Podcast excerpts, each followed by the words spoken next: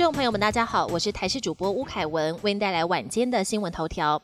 中华邮政公司甄选笔试今年登场，预计平均录取率只有百分之五点八一，还是有破万人报考抢破头。除了邮政考试热门，不少人也计划跳槽而到新公司面试，经常会被问到上一份工作薪水多少。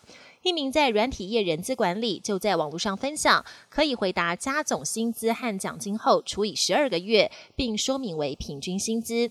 不过，人力银行认为这样的方式比较适用于用年薪计算薪水的公司。如果是以月薪谈薪水，建议诚实回答会更好。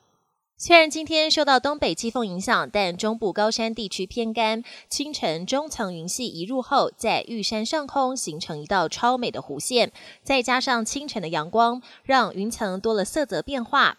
另外，彰化也有民众拍到特殊奇景：清晨猫罗溪水面冒出了阵阵白烟，宛如置身仙境。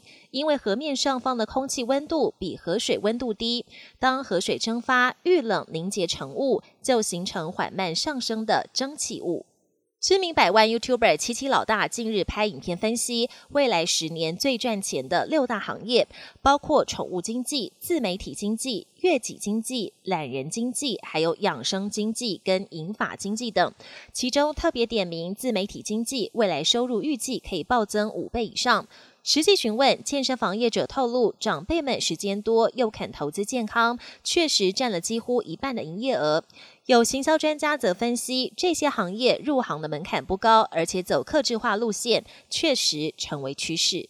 日航撞击全员起机式逃生，现在撤离过程也曝光，有乘客拍下撞击后到撤离整整八分钟的影片。空服员因为通讯系统故障，只能大声制止乘客骚动拿行李，同时还必须安抚旅客。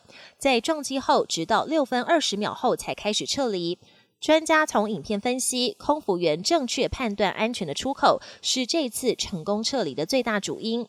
而羽田机场七号预计有超过两百个航班取消，发生事故的 C 跑道预估最快八号就能重新启用。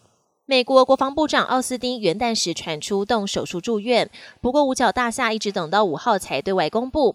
这五天来，不仅大众被蒙在鼓里，就连美国总统拜登也直到四号才被告知。五角大厦饱受各界批评，但发言人强调，迟迟不公布是考量到个人隐私等许多因素。奥斯汀也表示，这是他做的决定，他会承担所有责任。美国白宫日前指控，北韩提供俄罗斯的飞弹，最近被用于攻击乌克兰。乌国卡尔科夫当局六号进一步秀出飞弹残骸佐证。官员表示，俄军二号用来空袭当地的飞弹，跟俄国制造的型号不同，还暗酸北韩的生产方法不是很现代。本年新闻由台视新闻制作，感谢您的收听。更多内容请锁定台视各节新闻与台视新闻 YouTube 频道。